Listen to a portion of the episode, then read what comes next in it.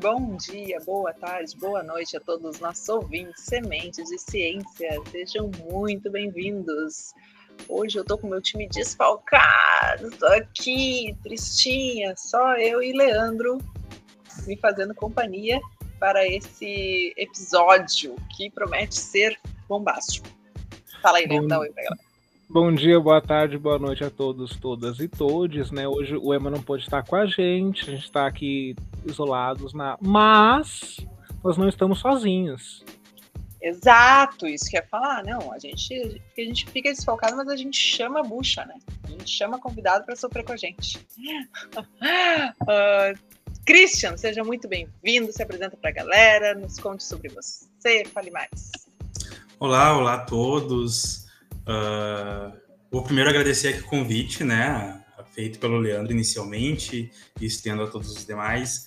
Uh, é a minha primeira vez no podcast, então já adianto aí nesse ponto. Eu chamo, me chamo Christian Reginato, eu sou aqui de Santa Maria, Rio Grande do Sul. Sou bacharel em Direito, aqui na transição entre ser bacharel e advogado, né? Estou nesse processo de solicitação ainda.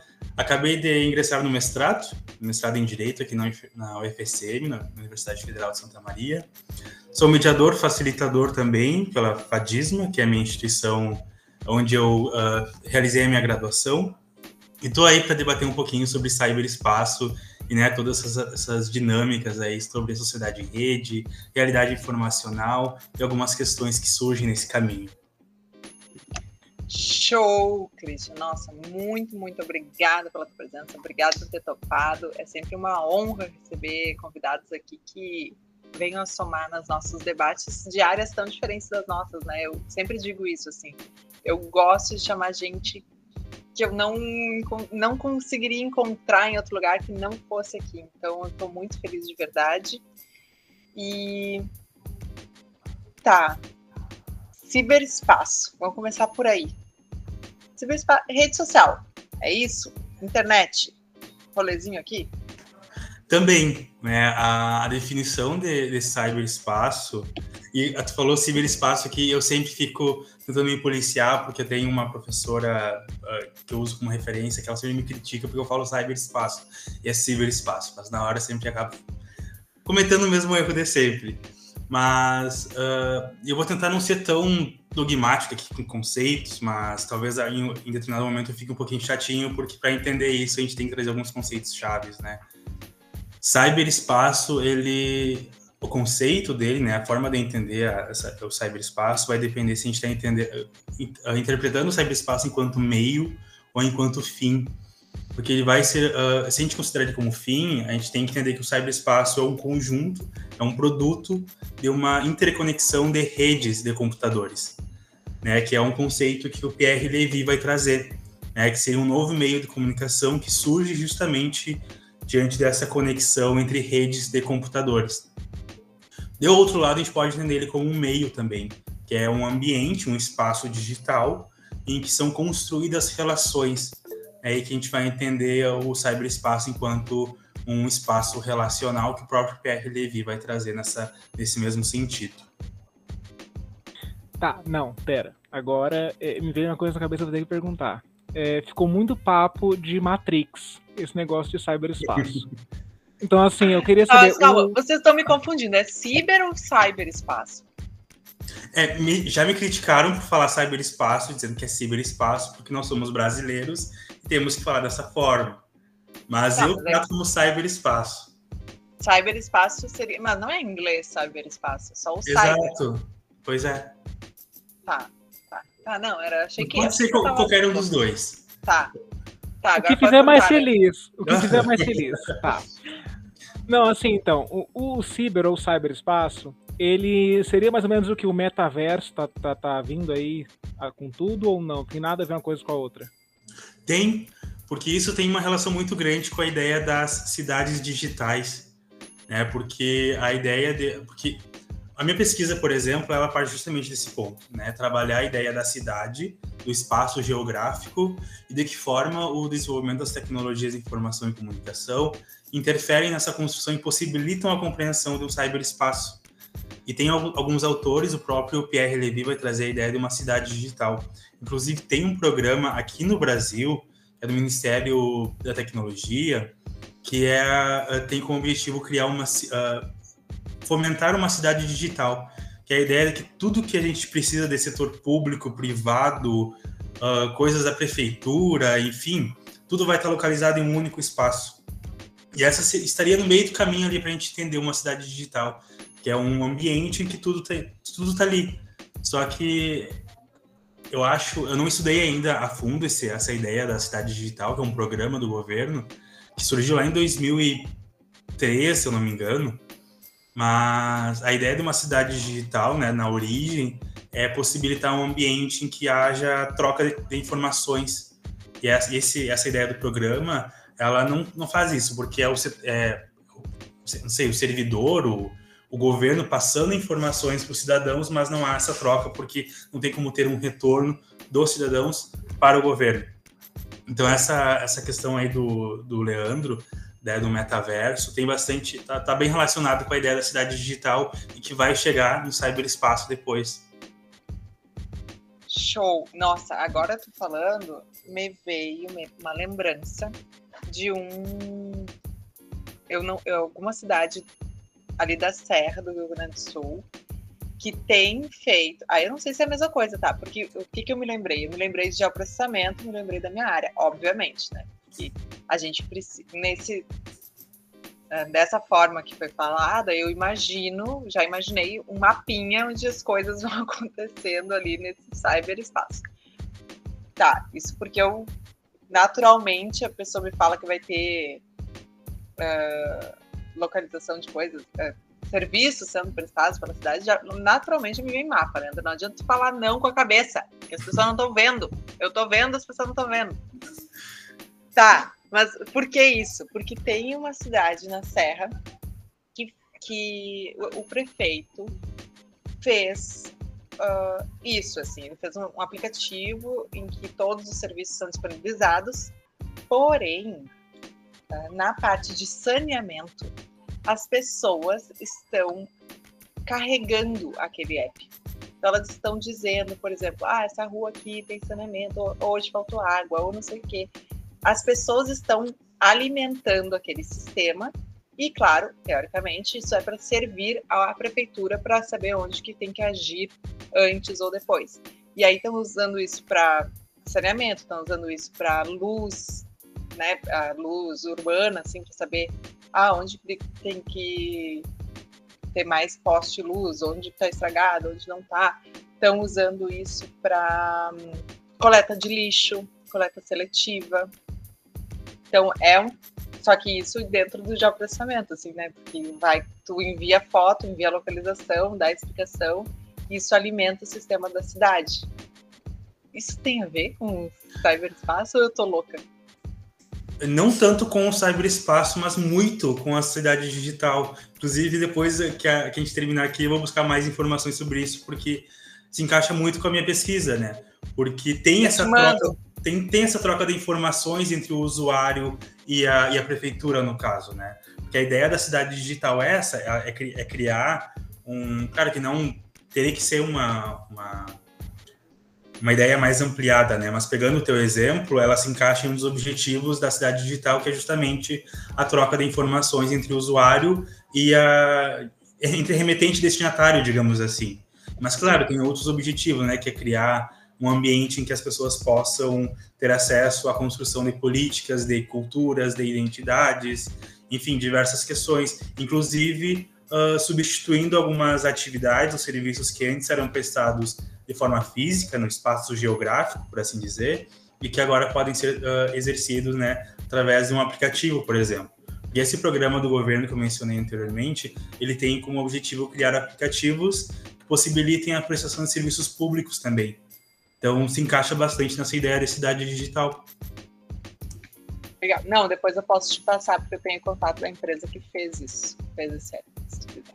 Perfeito. Aí legal. Aqui em Goiânia também tem um app assim, né? Só, só alimenta. Mas tem um app que, tipo, tem até as vagas do, de emprego na cidade disponíveis. Tu vai lá e olha as vagas que tem. Mas tá ah, tá bem desatualizado. Tá bem. Tá bem o quê? desatualizado.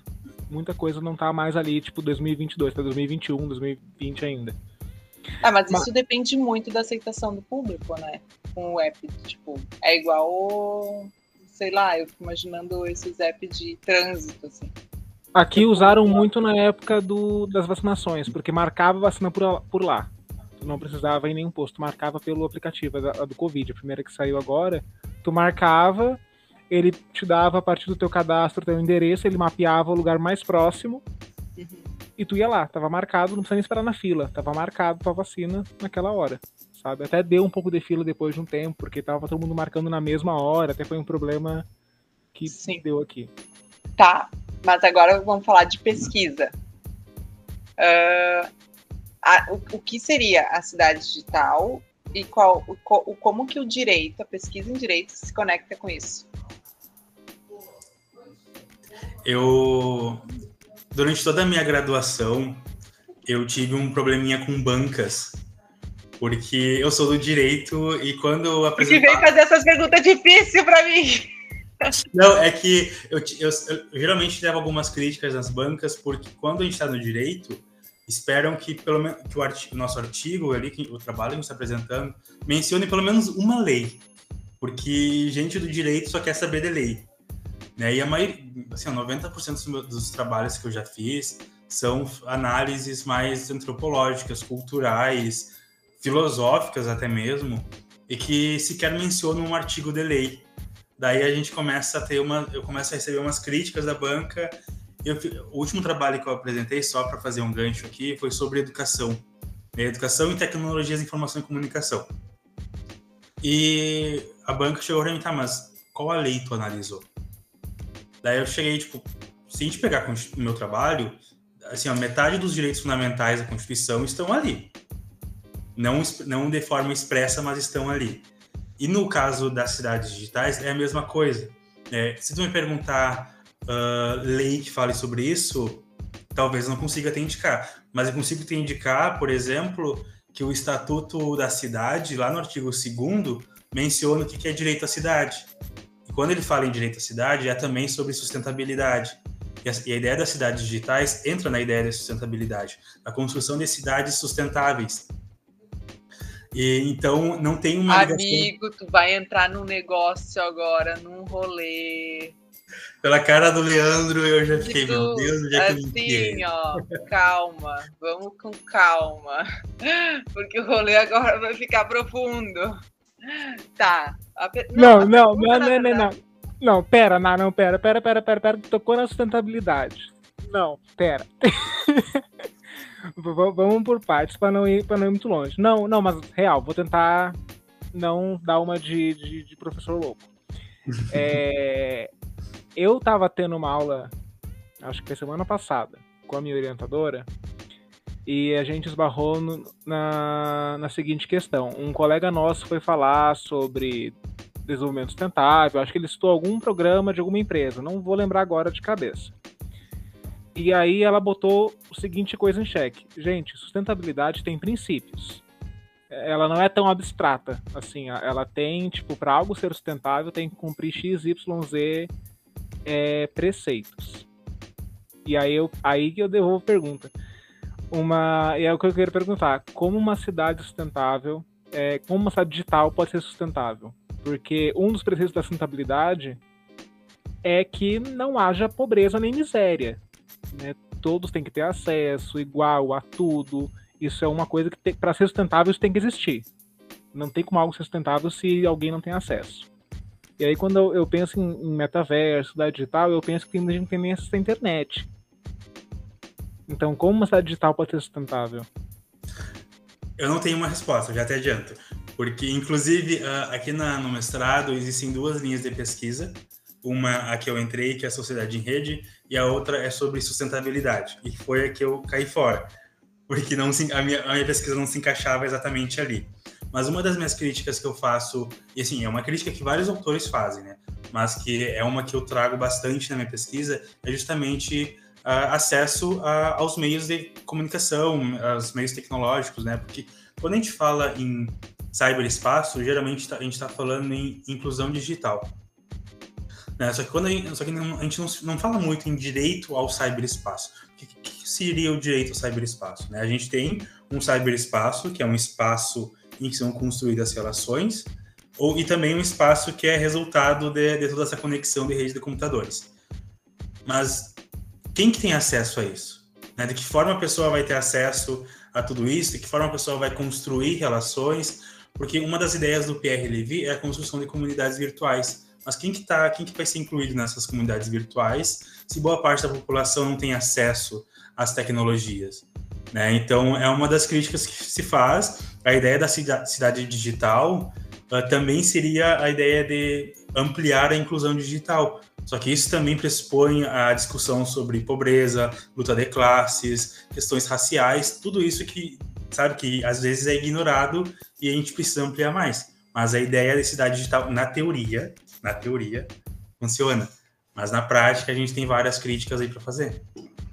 O Emma falou, né, que a gente sempre esbarra no, no tio Capital para falar dos episódios, não, não importa o tema, a gente sempre esbarra no. Não, é porque tá, é, é isso. Tá, uh, e quando o. Quando vem o assunto sustentabilidade, Cristian, me desculpa, mas o vereador tem um, um teco ali no, na cadeira que chega a ficar nervoso. Assim. porque eu entendo, é, a, o, o, problema do termo sustentabilidade é que ele foi, e a gente discutiu isso faz pouco tempo, né? Ele está sendo assim vendido com, com, de uma forma barata. Ele está sendo, sabe? E, e, não é bem assim, né? Não é assim que funciona a sustentabilidade. Uh, mas tá, eu entendo que te, o que na teoria a cidade digital quer dizer, sabe? Eu entendo o que tu traz como fundamental para uh, que funcione. E é essa a grande questão, né? Que tudo deveria ser sustentável. Todos os programas vindos. De, eu, eu falo, inclusive, sempre, né? Toda pesquisa deveria ser sustentável, deveria incluir a sustentabilidade na sua pesquisa, porque toda pesquisa deveria ter cuidados sociais, econômicos e ambientais. Então, se esses são os três pilares de sustentabilidade, toda pesquisa deveria ser voltada para a sustentabilidade. Então, é isso, mas eu gostei da tua resposta, Cristian. Acho que tu arrasou. arrasou. É, é, é, exatamente esse ponto, né? Porque a gente fala em cyberespaço, mas a gente não fala em como que as pessoas vão ter acesso a isso. Né? E a gente não trabalha a ideia de um direito ao cyberespaço, a gente trabalha a ideia de direito à inclusão digital, o que é completamente diferente. É, quando a gente está falando em cidade, por exemplo, a gente fala em direito à cidade, que é o direito de usufruir dos atributos da cidade, né, do espaço urbano ali. E é o mesmo raciocínio para o cyberespaço. É, a gente trabalha a ideia de um espaço digital ali, com relações, com identidades, com movimentos sociais sendo criados a partir disso, mas a gente não fala sobre como que as pessoas vão ter acesso a isso, sobre como que isso pode ser entendido enquanto um direito fundamental, inclusive. Tá, eu ainda não, eu ainda, eu, honestamente, tá, eu ainda não consigo entender o que, que, que, que na prática quer dizer cyberespaço. Eu, eu, eu acho assim, amiga, ó, oh, Christian me corrija, pelo amor de Deus. Mas quando eu ouço a palavra cyberespaço, realmente eu só consigo me lembrar de três coisas. Que é Matrix, que eu sou muito fã de Matrix. É Black Mirror e Metaverso. Essas são as três coisas que me vêm na cabeça. Porque para mim, cyberespaço é muito essa lógica de um espaço em que, sei lá, é uma realidade convive com a nossa, mas é uma realidade digital. Né? Eu vou andar numa rua assim, acho que o sinto Ah, mas seria. Mas seria assim, quase que cada pessoa de uma cidade tem um avatar? Tipo, eu tô, eu tô entrando nessa noia aí já. Quando a gente fala, por exemplo, eu não sei se vocês conhecem o Edgar Morin, que é um autor que fala sobre a teoria sistêmica. Quando ele fala em sistema social, é algo que a gente interpreta, que a gente entende como que funciona, mas não é algo que a gente visualiza, tipo, sabe, tipo, sabe, fisicamente, assim, não é algo que a gente visualiza. É a mesma ideia do cyberespaço, porque o cyberespaço ele seria um sistema com uh, um, constituído através do sistema de sistema tecnológico, né, com que é, que é produto, deixa eu alinhar de uma forma mais clara. Por exemplo, eu demorei cinco anos de graduação para entender isso. Uh, o cyberespaço ele é um fim, ele é uma finalidade, ele é um produto, ele é um resultado tudo isso que a gente está vendo aqui agora, o Meet sendo gravado aqui, o WhatsApp, eu recebendo mensagem o tempo todo, isso tudo é, são redes tecnológicas, concordo? o cyberespaço é o conjunto disso tudo. Se a gente entender ele como um fim. Só que a gente aqui tá, está conversando sobre cyberespaço, estão mandando mensagem aqui em grupos de WhatsApp, então a partir disso a gente está construindo relações. Isso também faz parte do cyberespaço, porque ele é todo esse sistema tecnológico e através desse sistema a gente desenvolve relações. E por isso que o cyberespaço, além de ser um fim, porque ele é produto de toda essa conexão de redes de internet, que é algo muito mais mecânico do que teórico, mas ele também é um meio que a gente utiliza para construir relações. Ah, entendi. Na verdade, o cyberespaço já existe, ninguém está criando uma coisa nova. Não, já existe. Ele se desenvolve cada vez mais, mas ele já existe. Sim, tá, não, agora, agora para mim ficou mais claro, Cristian, muito obrigada. E aí, bom, aí a, o Leandro me faz a pergunta assim: a sociedade em rede pode acabar com o espaço físico? Não. Nós não. vamos viver dentro da Matrix? Não, mas aí é que tá. Tem, tem um, um, um, porém aí. Eu penso nessa pergunta pensando no metaverso. Tu já viu o metaverso, como é que tá na situação? O metaverso, assim, é uma eu vou falar uma viagem, porque ele não, não, não vou me processar se eu ouvir, acho que ele não vai ouvir, não vai me processar. Mas o Zuckerberg, lá, ele teve essa viagem de criar literalmente um mundo digital.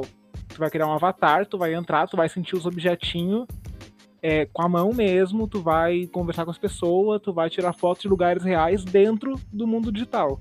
Ele realmente criou uma Matrix. O cara tá tentando revolucionar a situação no Facebook lá. Até o Facebook não é mais Facebook, é tudo do metaverso. Facebook, Instagram, WhatsApp tem o um selinho meta agora, porque mudou a empresa. Mas, Cris, eu vou mudar um pouco a viagem, vou sair da é viagem. É verdade, do... eu entendi agora. Entendeu agora? É que, é que, olha só, quando a gente está falando em espaço físico, a gente tem que entender um outro conceito antes, que é a ideia de cidade, de espaço urbano e espaço geográfico. Né? Porque a gente pode entender a cidade enquanto uma aglomeração. Tu precisa ter um espaço físico para exercer essas ferramentas que estão sendo criadas de alguma forma. A gente pode pensar em espaço físico, a tua própria casa, que ali dentro são, são construídas relações, culturas, sabe, diversas questões. Então a gente não tem, eu não vejo um cenário em que o espaço físico deixe de existir em, em razão da sociedade em rede, do cyberespaço, enfim. Porque de alguma tá. forma tu vai ter um espaço físico para fazer, sabe, a própria a, a próprio desenvolvimento da ferramenta vai precisar de um espaço físico, sabe? Então, ainda assim, a gente vai ter todos os atributos de uma cidade, de um direito à cidade. Não, eu entendi do Leandro. Ele achou que a gente realmente ia virar Matrix, ia ficar todo mundo dormindo, congeladinho lá, vivendo uma realidade virtual. Eu entendi agora. Eu acho que não, acho que estamos longe disso. Eu espero que estejamos longe, mas assim, eu vou sair um pouco dessa viagem e entrar na viagem um pouco mais séria. É, Cris, quando tu fala para nós assim, tipo, é, direito ao acesso é uma coisa. Eu, eu quero focar agora em quem já tem acesso.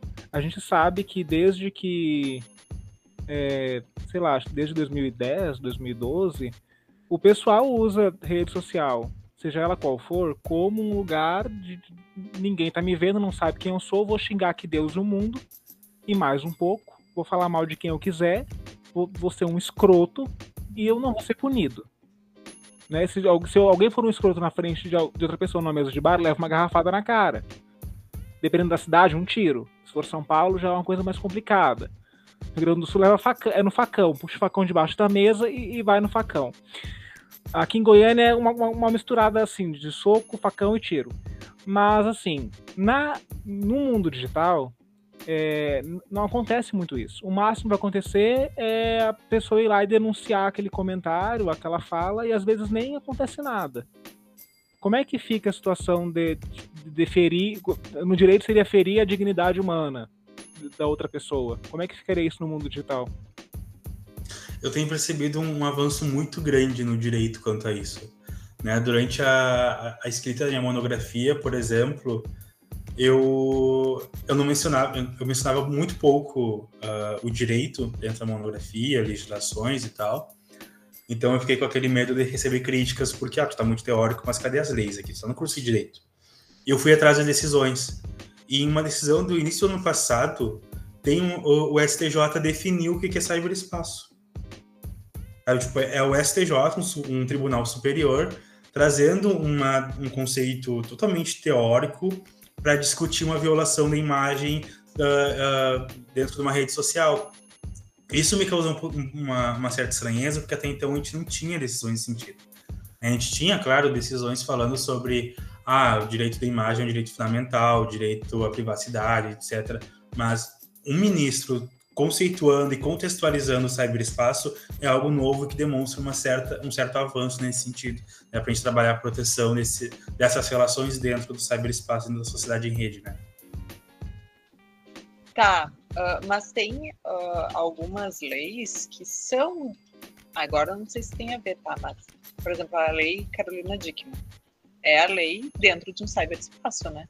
De divulgação de nudez dentro da internet, que enfim, que tem legislação sobre isso. Isso, isso não é novo, isso já é, sei lá de quando, que é a lei Carolina Dickman. Mas uh, se, tu, tu acredita que já tinham algumas leis que eram construídas sem ter esse conceito de cyberespaço, é isso? Sim. Uh, se a gente for pegar né, de, de legislações específicas, desde 88, com a Constituição Federal, a gente tem regras específicas ali que vão proteger as relações dentro da, da sociedade em rede. Né? O direito à imagem como uma, uma, uma, um direito fundamental, personalíssimo, direito à voz, enfim, diversas questões que estão ali na, no artigo 5 que vão proteger justamente essas, essas relações.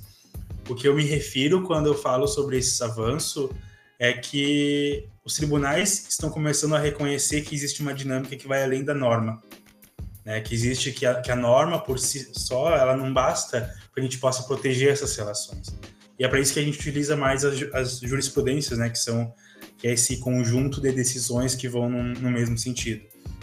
Eu só vou ler um trechinho da, dessa decisão que o ministro Luiz Felipe Salomão ele fala com efeito na chamada sociedade da informação verifica-se a expansão de novos padrões de comportamento social em que o novo arquétipo das interações entre os indivíduos é formado no espaço conhecido como cyberespaço. Né? Tudo isso de espaço relacional, de entender o cyberespaço enquanto fim ou enquanto meio, está resumido nessa definição que um, superior, um tribunal superior trouxe e que até então eles não faziam essa análise, essa contextualização, né? Reconhecer que a lei por si só, né, pode ser a lei Carolina Dickman, a lei, a, Constituição, a própria Constituição Federal, Código Penal, que também vai trazer algumas questões ali, Código Civil, isso não basta, né? A gente precisa reconhecer que tem a lei, tem situações e situações que a gente precisa ponderar levando em consideração o cyberespaço, a ideia de uma sociedade em rede, até que ponto isso uh, fere ou não os direitos de personalidade. Imagina, eu não duvido que daqui dois, três anos a gente encontre decisões falando sobre violações de direitos fundamentais dentro do metaverso, sabe? Então, é, é esse tipo de avanço que eu acho que a gente está observando cada vez mais ultimamente. Estamos evoluindo, então. Essa é a conclusão que chegamos. Tá, mas. mas um ponto de vista legal, sim. Mas se me perguntar, tipo, a, a, a, entre as pessoas a gente está evoluindo, a gente dá um passo e volta dois. Né? Tipo, é, é porque é, eu não sei, assim, eu posso estar viajando, mas eu, eu tenho muito essa coisa de que o que acontece dentro né, dessa da internet, dentro desse computador aqui que as pessoas uh, vestem carapuças, né? Que não aliás, não. Elas usam de imagem que, que na vida real elas não usariam, assim, elas se tornam agressivas, elas se tornam sabedoras de tudo, cientistas, professoras, né? Todo mundo veste aí milhões de, de imagens dentro do espaço digital que na vida real, se tu for sentar com essas pessoas, elas não conseguem nem trocar uma ideia contigo. Uh, mas, de outro, outro lado, é um pouco reflexo do, do que aquela pessoa está pensando, né? Tipo, o que ela diz, o que ela faz, o que ela, como ela se movimenta das redes. Então, eu eu não sei se se está tendo evolução ou não, mas eu vejo isso assim que as pessoas estão só escancarando dentro das redes sociais ou dentro da vida social internetica o que elas são de verdade, assim. É que é aquilo, né? Tem um eu não vou falar, não vou lembrar quem falou isso, mas tem muito aquela concepção de que é o tempo inteiro a gente está atuando. Né? O tempo todo a gente está atuando. A gente está agora aqui atuando enquanto podcasters. Quando a gente senta sozinho para estudar, a gente está atuando enquanto estudante. Nós estamos o tempo todo atuando uma, uma persona. Né? A, gente tá, a gente todo tempo é ator e atriz. E até, é, até uma frase do RuPaul fala né, que a gente nu, a partir que a gente bota uma roupa, é drag. Né? A gente faz drag o tempo inteiro, a gente atua o tempo inteiro, é persona. Então, mas assim, a, a, o, o, que eu pergunto é mais o seguinte, tipo, a gente vê, a gente viu em 2018 fake news a rodo, né, sendo transmitido a rodo para todo mundo. Perfil fake a rodo, né? Como se pode construir, por exemplo, uma lei que impeça, sei lá, a, de ferir a dignidade humana de forma digital, sendo que às vezes tu não sabe nem quem é a pessoa, porque pode ser um perfil de uma pessoa e na realidade é outra. Como responsabilizar esse, essas pessoas? Eu vi uma situação uh, há um mês atrás, mais ou menos, que era mais ou menos nesse sentido. Né? Eles era no Twitter e foi, foi feita uh, uma série de comentários ali que feriam a imagem de uma pessoa, etc. E, ele, e o, o advogado em questão, que é daqui da região, ele conseguiu fazer com que o Twitter divulgasse os dados daquele perfil IP, essas coisas. E conseguiram localizar a pessoa mesmo sendo um perfil anônimo. Então, existem ferramentas? Existem. Mas também existe uma série de proteção. A Constituição Federal, por exemplo, ela fala que é permitida a liberdade de expressão, vedado o anonimato. Né? Isso é algo que é vedado, mas tá aí, tá acontecendo. Né? E quando a gente chega num. Uh, eu acho que, só fazendo uma ressalva aqui, eu acho que isso decorre da própria evolução da sociedade, da, desse, do avanço das tecnologias, né? Porque cada vez mais o exercício da cidadania passa a ser um direito digital, né? Quando a gente fala em cyber cidadania, né?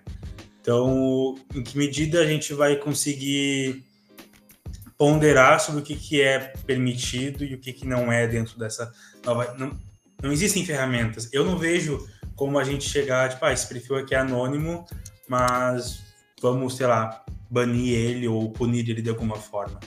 Porque é uma prerrogativa dele. Né? 2018, como tu mencionou ali, robôs, né? Vamos responsabilizar quem? Quem compartilhou um perfil de um robô quem criou isso, sabe? É complexo. Quem criou, mas tem como chegar quem criou? Exato, é esse ponto. Tipo, até que uma, uma empresa como o Twitter, como a Google, sei lá, cumpra com uma determinação judicial no sentido de, tipo, ah, vamos liberar o IP da pessoa, do perfil ali, para tentar conciliar com outros dados, descobrir o endereço. Eles passaram anos e talvez seja um crime até que seja prescrito e a pessoa não vai responder por nada. Amiga, mas eu acho que isso aí entra muito na. Não sei, Cris me corrija também se estiver viajando. Sabe o, o iFood e a Uber Eats? O, o iFood e a Uber Eats não são empresas de, de entrega, não se caracterizam como empresas de entrega. Se a gente for ler o termo lá de, de, de coisinha, eles não têm responsabilidade nenhuma com a entrega. Nem com o restaurante, nem com o entregador, nem com quem pediu o serviço, com nada. Eles não têm responsabilidade nenhuma. Eles são uma empresa no meio do caminho para eles não responderem a processo judicial de delivery. O Uber é um outro exemplo.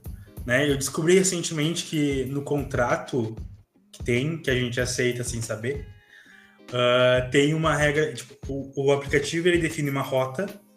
Se o motorista sai uma quadra daquela rota, não tem seguro se sofre um acidente. O motorista precisa seguir aquela rota. Eu virei o chato das rotas agora se tá definido ali, segue ela, porque se o motorista sair, não tem, não tem seguro para proteger. E o, Eu tô impactado. E a empresa. E, inclusive, o Uber, tá, o, foi, Uber Eats foi embora de Porto Alegre, não sei se. Por, foi geral. É, geral, né? E aqui nunca tá teve. Que bom. Não, mas foi embora por quis, porque não quer cumprir legislação. E aí eu me lembrei agora de uma reportagem que teve esse final de semana no Fantástico, sobre o Telegram. Tu sabe falar sobre o Telegram, Christian? Tu sente a vontade de falar sobre isso? Não uso muito. Tá, não, eu também não. eu, eu tenho ele aqui, mas eu nunca usei na vida. Mas o Telegram, segundo essa reportagem, e aí também tem todo um contexto político que eu não queria entrar aqui, tá? Porque eles fizeram uma reportagem de Telegram que é russo no meio de uma guerra russa, né? Tudo bem, tudo bem. Não vamos entrar nas questões políticas, por favor, Leandro. Se controle. Eu não quero entrar na questão política. Eu só quero entender a questão uh, das políticas de privacidade do Telegram, que são muito piores do que as do WhatsApp, por exemplo. No WhatsApp, pelo menos, tu tem que colocar tua cara tapa lá e dizer o teu, ter um número de celular que tu comprou, teoricamente, com um CPF válido. O Telegram não, né? O Telegram tu entra, tem que dizer quem tu é, tu, tu cria lá mil. É, é massa o Telegram. Mas... O Telegram é uma, é uma das maiores ferramentas de pirataria hoje em dia, né? Exato. Então, a gente vê é o nível de, de, de, regulamentação. Hein? É, exatamente essa. Esse era o papo do Fantástico, tá? Sobre venda de drogas no Telegram, sobre pirataria, sobre. Porque é isso, não tem controle. E sobre o fato de que o dono lá do Telegram, o criador do Telegram, se muda, muda a. a não é a filial que diz, né? O, o, o CNPJ, o lugar do CNPJ, a cada ano, assim, para ele não, não precisar sofrer nenhuma punição e, e parece que agora está em Dubai. Seguinte, como, porque o cyberespaço, tudo isso eu falei para chegar nessa pergunta, tá? O cyberespaço, ele não tem fronteiras, que é ótimo. Mas, ao mesmo tempo, se ele não tem fronteiras, ele não tem que seguir nenhum tipo de regulamentação brasileira, por exemplo ou seja lá qual for. Como que está globalmente isso sendo analisado? Existe alguma questão assim global? Não, a o, tipo a ONU, assim, sabe? A ONU tá lidando com isso dessa forma. Tu sabe se existe? Cris, antes de você responder, eu não vou entrar na política, tá, Ana? Juro pra ti. Mas assim, falou de Telegram, eu lembrei que há um tempo atrás, eu, eu acho que eu não faço mais parte, não, não vou lembrar, porque nem abro mais lá. Mas há um tempo atrás tinha grupos no Telegram que tu podia colocar um código, tipo um código de boot mesmo, e tu começava a gerar criptomoeda dentro do Telegram.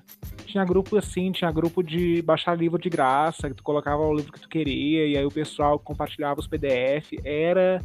É uma terra sem lei, assim, é uma loucura. Agora pode voltar uma pergunta, Cris. Só queria comentar essa curiosidade mesmo do Telegram. É que quando, é, a gente entra num outro ponto aqui, que é uma empresa. Né? É uma empresa e existe uma legislação específica que vai tratar sobre as normas. Né? A empresa ela precisa necessariamente ter uma sede. Né? E o local da sede é o que vai definir. Isso, sede era o nome que eu estava querendo buscar. É, e é o local da sede que vai definir como que vai ser dado o tratamento dela. Então, se ela estava aqui há um mês, tipo, ficou um mês aqui em Santa Maria, por exemplo, e foi para a Argentina, ficou dois meses. O que, tá, o que aconteceu aqui no, nesse um mês Santa Maria, a legislação brasileira ela vai tratar. Se, no, se ela ficou nos dois meses lá na Argentina, a legislação da Argentina vai tratar sobre isso. É, só que tá, mas se não tiver sede no Brasil, o, o a Telegram não tem sede no Brasil. Sim, é o que eu ia mencionar agora, porque agora existe uma possibilidade de da sede não ser física, né? Daí entra um outro problema. A sede ela pode ser virtual né? E, tipo, é uma, é uma previsão nova, tipo, do ano passado. E eu não vi nenhuma discussão sobre isso ainda. Eu vi, né, no sentido de, ah, é um benefício, né? Advogados, por exemplo, que estão iniciando, que não têm condições de abrir um escritório, tem um escritório virtual. Mas nenhuma discussão, tipo, ah, mas como que vai ficar o tratamento legal disso? Possíveis violações, como que isso vai estar dentro do cyberespaço? Eu nunca vi uma discussão da ONU sobre isso sobre as implicações né, dessa expansão do cyberespaço, como que isso interfere nas relações. Agora eu tô chocado. Já pensou na. O, o Sementes tem um escritório virtual? Eu já tô... tem, né? Eu já tenho. Eu tô muito chocado. Porque, por exemplo, não, porque agora deu um, um boom na minha cabeça, porque eu tô pensando assim. Porque agora eu vou puxar a braço pra minha sardinha, né? Quando um desastre ambiental que não respeita a fronteira, né? A, acontece entre fronteiras já é uma loucura. Né? Quando estoura um oleoduto no meio do mar é uma loucura. Quando tem é, N desastres que envolvem mais de uma cidade, nem país já é uma loucura.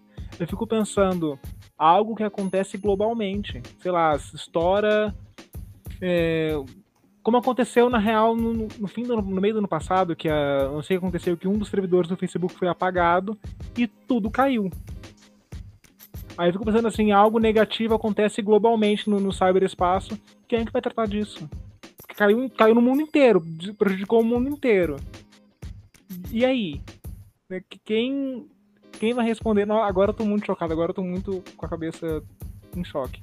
É, essa questão de tipo, Telegram, por exemplo, entra no, no âmbito que eu não tenho uh, propriedade para falar, porque seria direito internacional, público e privado que é algo que eu vi em um semestre da faculdade, depois esquecido que existia, porque era uma área que está crescendo agora, mas que tem muita influência nesse, nesse debate, mas que é algo que eu nunca me aprofundei tanto, né, que vai além do debate sobre cyberespaço, que é algo muito mais legal do que teórico e prático sobre sociedade em rede, cyberespaço. Em que pese a gente tenha como seja possível levantar discussões nesse sentido.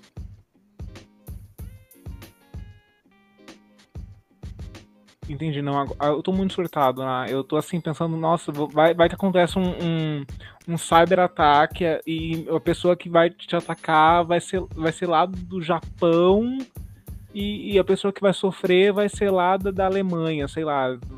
Eu tô muito pensando então, assim. Então, mas assim, eu, eu, eu não queria entrar na discussão política, né, da, da questão da Rússia ali, porque, na verdade, quando nos favorece, tudo a gente acha bom, né?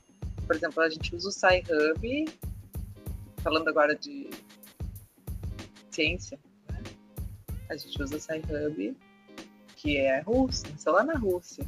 A gente agradece lá a menina do SciHub porque. E é uma mão na roda. Não, vamos, vamos falar a verdade. O SciHub ele é uma mão na roda. Porque ele vai contra um sistema, né? Porque nós também, a gente já tem um episódio sobre que a gente fala sobre o sistema uh, como o sistema capitalista tem influenciado nas publicações, tem influenciado na pesquisa, na ciência, né?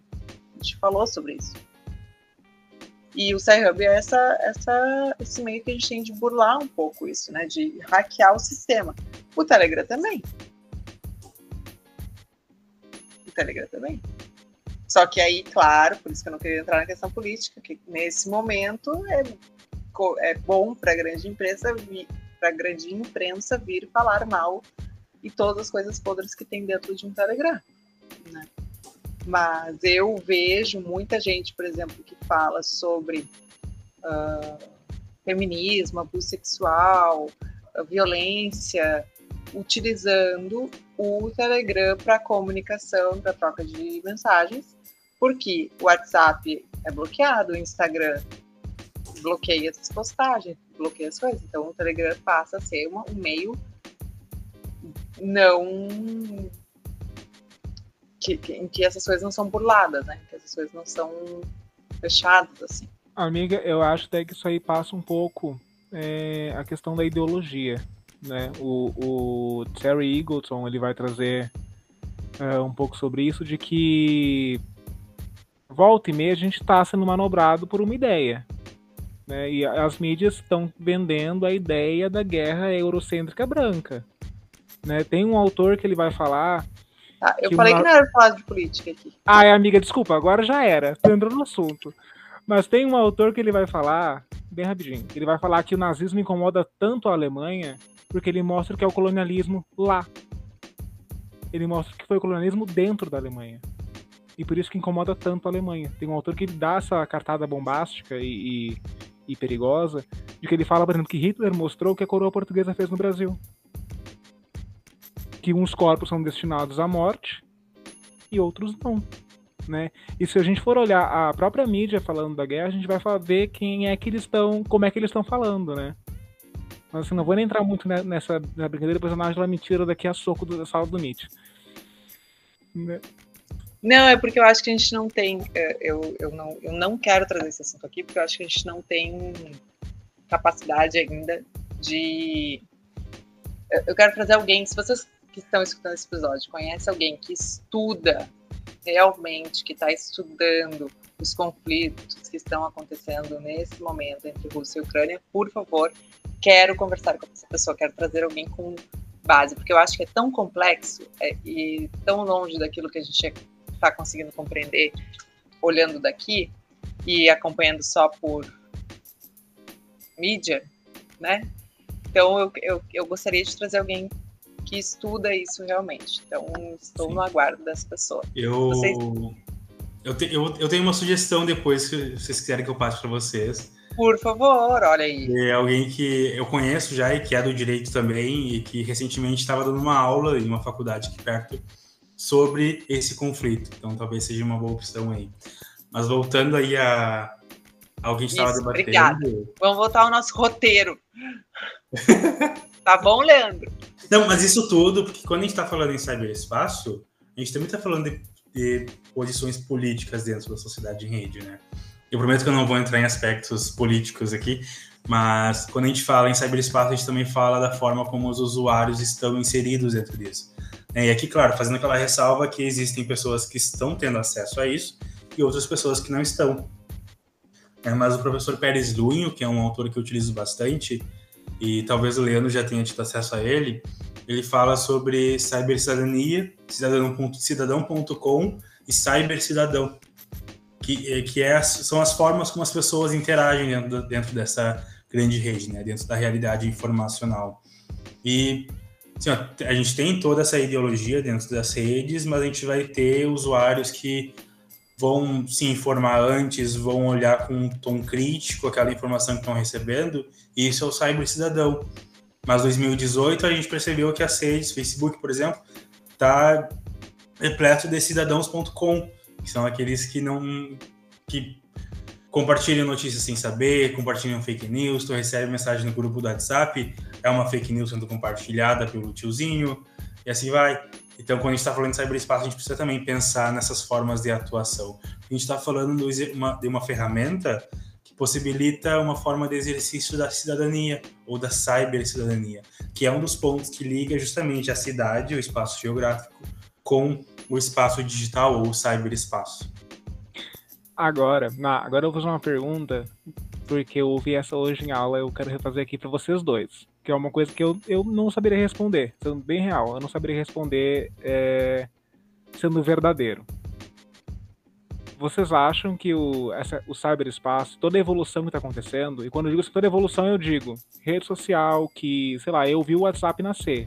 Antes do WhatsApp era SMS que a gente mandava pela internet de graça, sabe? que a gente botava lá o número. Quem tá nos ouvindo, alguém deve conhecer isso. É um site que tu colocava o número da pessoa e tu mandava de graça a mensagem. Sim, mas isso aí é, é de dois anos atrás.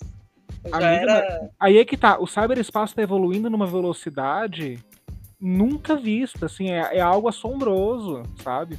E eu pergunto, é possível, e pensando agora, como o Grit falou, já que a pesquisa dele é muito mais antropológica e filosófica, no sentido de, de ter experiências de vida, de relação mesmo. É possível realmente experienciar e viver um momento dentro do cyberespaço? Ou isso acaba se perdendo um pouco? Foi fundo, hein? ah, ah, meu anjo, se não é pra brincar com bomba, eu nem brinco no mesmo playground. Vocês não estão vendo, mas o Cris tá com uma cara. Cri, assim de... cri, cri, cri. Eu tô refletindo sobre isso. Mas Deixa eu entender melhor o teu questionamento. O que, que se refere quando tu fala em vivenciar uma, uma situação ali dentro? O que tu quiser tirar a ideia, assim, se tá quiser pensar. Porque vamos pensar uma coisa gente... prática. Vamos pensar uma coisa prática. Vamos, vamos pensar num show. Um uhum. show qualquer, um show de música. Um show de música eletrônica, de pop, de rock, o que for. Um show. Será que é possível realmente vivenciar um show através, sei lá, do YouTube, ou através de uma mensagem no WhatsApp, ou através de um, de, uma, de um FaceTime? É possível vivenciar um show, a experiência de estar num show, de ouvir a música, das pessoas se batendo, no cyberespaço? Ou isso se perde um pouco? Ou é uma experiência, mas é uma experiência diferente? Não, com certeza. Eu acho que. Né, porque a ideia, puxando de novo lá para a ideia da cidade digital, é um dos pressupostos da cidade digital é, é procurar meios de substituir serviços e atividades que eram desenvolvidas no espaço físico no espaço digital agora mas não vejo como um cenário em que a experiência seja exatamente igual, né? não, não tem, eu, eu não vejo como. É, a gente tem como substituir ou modificar a forma de, de realização disso, o teu próprio exemplo ali, né? Mas não, não seria a mesma experiência, não vejo como. Né? A, a menos que a gente comece a, a ampliar o estudo sobre metaverso, né? Tu falou ali que a gente vai sentir a textura das coisas. Gente, como que isso vai acontecer? Né? Amigo, estão tentando é muito real. É uma luva muito esquisita, muito escrota, mas assim, o, o, negócio tá indo numa velocidade que eu tenho. Eu real tenho medo de uma Matrix aí. Vai que as máquinas se rebelam contra a gente, a gente acaba morrendo. É uma loucura. É, não, é um negócio que se a gente começa a pensar assim. Mas eu, eu acho que nós vamos chegar lá, eu acho que vai ser outra experiência, eu também acho que não vai substituir. Eu acho que nunca vai substituir a experiência do, da mesa de bar, sabe? Assim, falando. Mas é, amiga, porque eu penso, eu penso assim, justamente isso. O encontro mesa de bar, ou até mesmo a aula em sala de aula.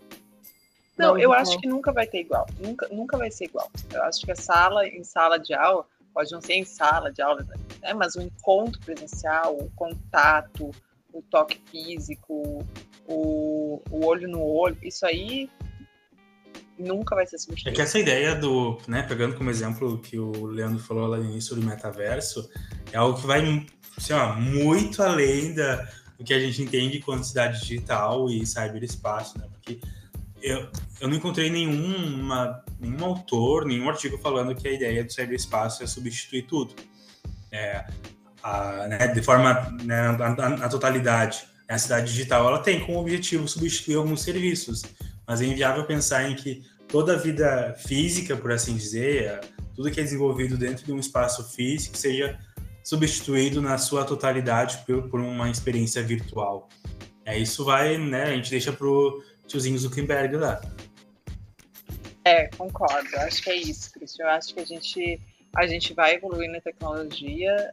O quanto a gente vai conseguir dar conta disso eu não sei. Eu acho que a gente já não dá conta, eu acho, do, dessa imersão da tecnologia e dessa transformação. Tudo é. Eu, eu acho que. Mas acho que geracional, sabe? Eu acho que a nova geração já vem imersa nisso e, e os filhos deles já vai ser pior. E, e para eles vai ser natural. Tá? É, é quase esses dias eu estava comentando sobre isso, sobre o uso da máscara, por exemplo.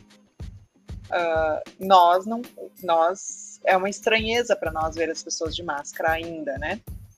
Óbvio que uh, estranheza no sentido a gente não reconhece as, algumas pessoas, a gente vê pessoas de máscara, a gente não sabe quem direito ela é, a gente uh, sente falta do sorriso, sente falta do de entender o que a pessoa está sentindo através né, dos, sem máscara, assim.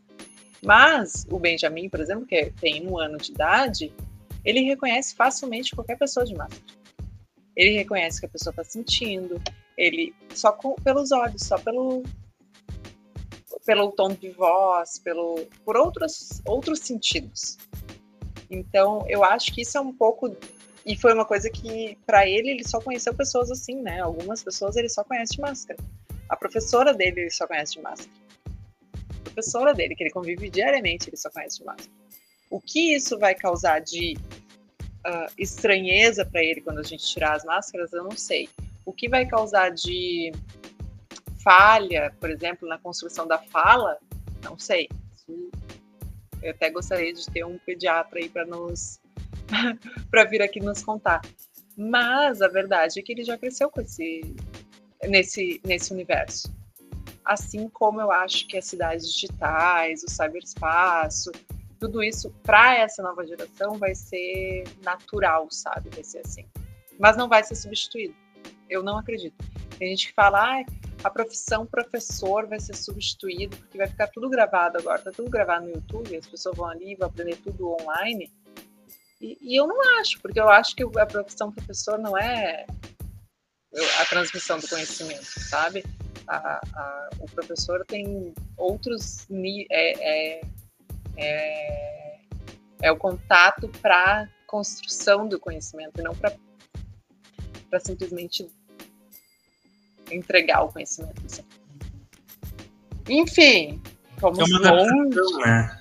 Tipo, eu agora, quando eu faço parte de alguns grupos da faculdade em que eu fiz graduação, e agora a faculdade voltou 100% presencial, né, com as medidas ali de proteção, etc. Isso semana passada. E eu, eu tava acostumado, já acostumado a fazer tudo virtual. Eu saí de uma reunião, entrava em outra, só clicando, trocando de link. Cheguei no primeiro dia de encontro do grupo, cadê o link? Gente, era presencial. Como assim? Né? Eu cheguei é... quase uma hora atrasado. Mas é adaptação, porque eu consigo fazer tudo certinho, manter uma agenda, uma rotina ali perfeita, se for tudo virtual ou se for tudo presencial. Essa mistura, né? Tipo, a gente vai fazer atividades físicas de forma física, presencial, outras de forma totalmente virtual não consigo, ainda não consigo me adaptar. Talvez a próxima geração, agora parece um tiozão falando, mas a próxima geração talvez consiga se adaptar melhor. Mas ainda a gente ainda tem diversas dificuldades aí para a gente se adaptar. Né? Eu acho que sim, eu acho que é vai ser uma mudança geracional aí e acho que uh, que tá tudo bem, sabe? A gente não e acho que os tempos são diferentes. Falando dessa volta para o presencial pro os tempos são diferentes. Antes a gente fazia uma reunião de manhã, duas no máximo, com muita sorte. Hoje a gente faz. Tem, tem gente que participa de duas, três reuniões ao mesmo tempo, assim. Meu Deus do céu, pelo amor de Deus, gente, respira, porque eu não consigo. Então, é isso. Assim, acho que são tempos diferentes, acho que são gerações diferentes. Acho que é uma discussão importante e acho que a gente tem muito mais pergunta do que resposta nesse tema. Então, ficou um episódio com perguntas. Não, eu, eu acho até que nesse ponto tem uma coisa muito legal que a gente não falou, que é, foi a possibilidade que esses espaços virtuais criaram de a gente chamar pessoas de longe. O nosso podcast não poderia acontecer de forma presencial, por exemplo. Ou pelo menos eu não poderia participar, porque estamos cada um num canto diferente do, do Brasil. E a gente chamou pessoas de cantos diferentes também. Né? É, é uma possibilidade que pensando numa atividade apenas presencial, não aconteceria. Então tem coisas boas.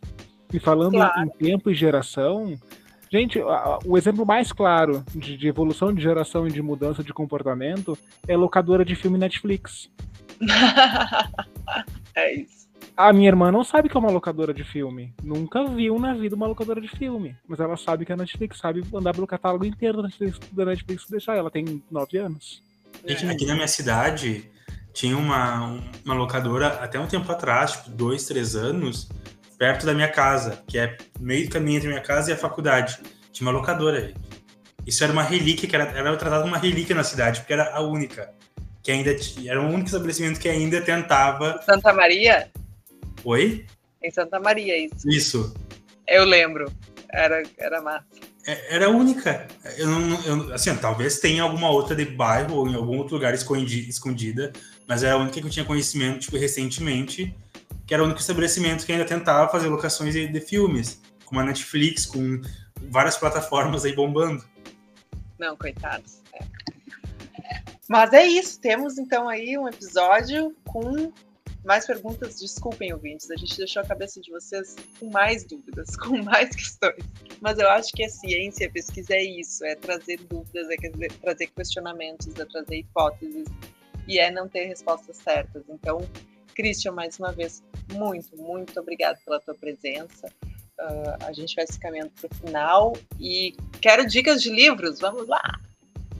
Eu tenho uma dica muito boa, que está muito relacionada com o que a gente debateu aqui, que é um livro da Patrícia Campos Melo. Ela é uma repórter que sofreu vários ataques de fake news durante os últimos anos. O nome do livro é A Máquina do Ódio. Ninguém está vendo, nós estamos mostrando aqui. é, um, é um livro muito, é, muito bacana que vai tratar sobre fake news, violência digital, cultura do cancelamento, que é um tema extremamente importante que eu acho que deve ser debatido.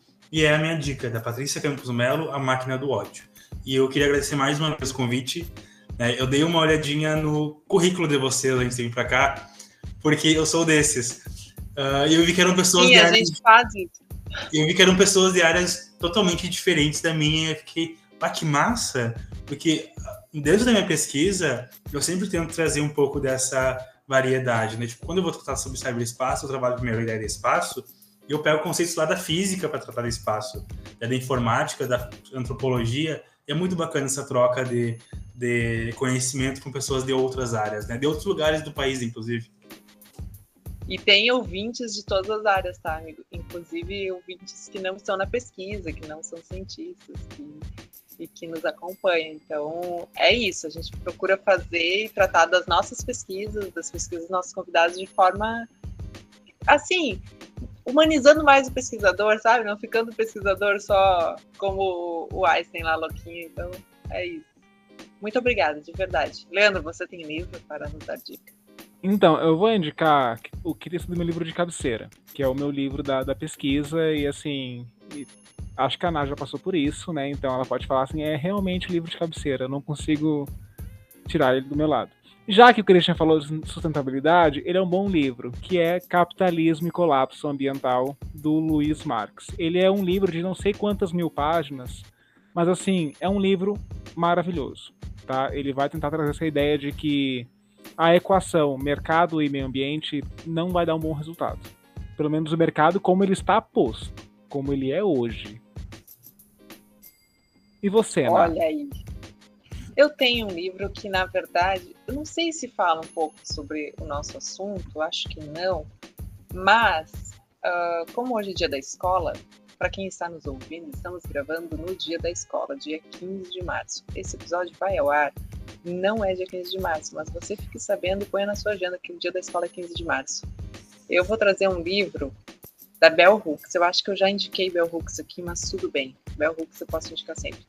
Que é Ensinando a Transgredir, a Educação como Prática de Liberdade. Uh, é um livro que eu tenho acompanhado, assim, que eu tenho lido, porque porque é sobre isso, porque a gente, a gente precisa de uh, entender que a educação é o caminho para a gente conseguir transformar a sociedade. E a gente sabe disso, mas a gente precisa disso na prática, sabe? Porque o discurso é lindo, mas na prática. Então eu tô. É aquela frase, amiga, vamos transformar esse textão aí em ação. Exatamente. Então, é isso, gente. Muito obrigada. Fiquem bem. Nos vemos até semana que vem. Tchau.